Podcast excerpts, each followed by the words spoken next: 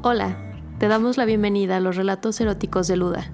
Aquí venimos a contar historias basadas en hechos reales y fantasías para que disfrutes a solas o en compañía. Somos una marca creada por y para mujeres en donde no caben los prejuicios y sobra el espacio para las ganas de seguir explorando nuestra sexualidad. No olvides seguirnos en nuestras redes sociales. Nos encuentras en Facebook, Instagram y TikTok como arroba luda con doble a, .mx. Visita nuestra tienda en línea www.luda con doble a, .mx. Hoy presentamos Parada de Emergencia.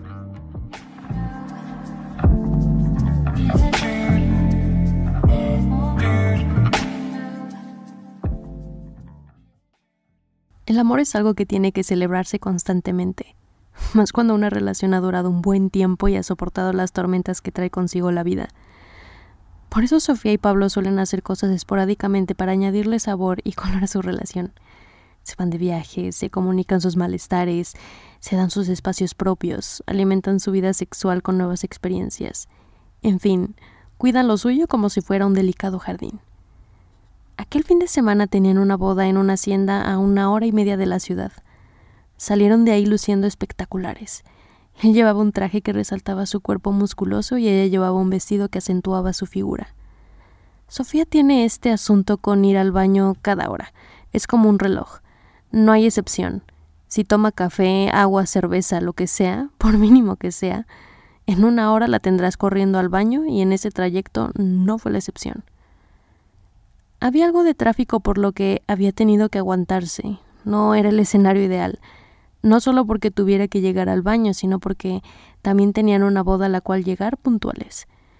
Sofía no podía pensar en otra cosa, o al menos eso pensaba.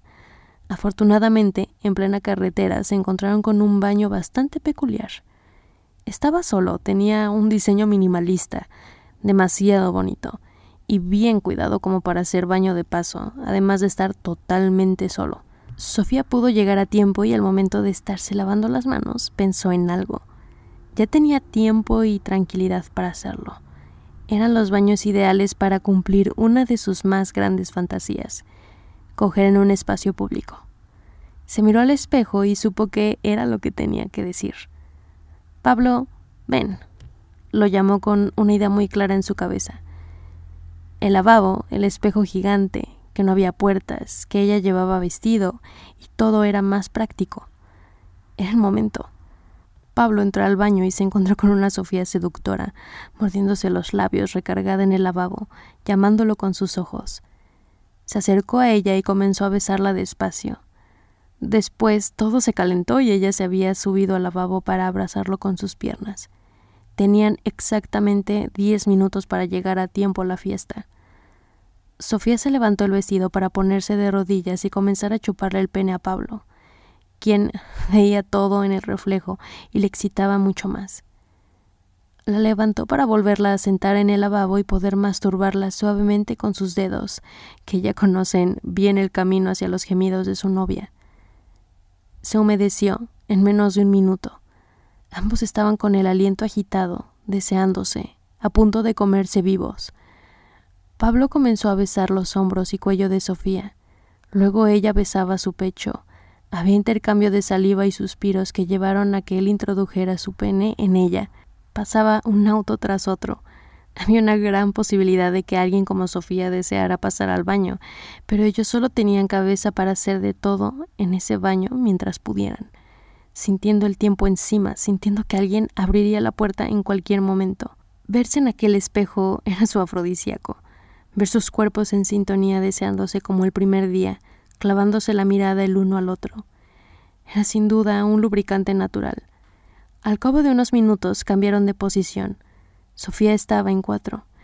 Pablo disfrutaba de la vista, de ver los senos de su novia quererse salir por su escote, de sentir sus nalgas rebotar, de poder sentir su clítoris erecto a punto de experimentar una ebullición. De pronto escucharon ruido. Venía alguien, y aunque eran amantes de la adrenalina y de lo sensual, no tenían ganas de que alguien los viera, pero dejar todo a su imaginación era algo muy probable. Así que corrieron a encerrarse a uno de los cubículos.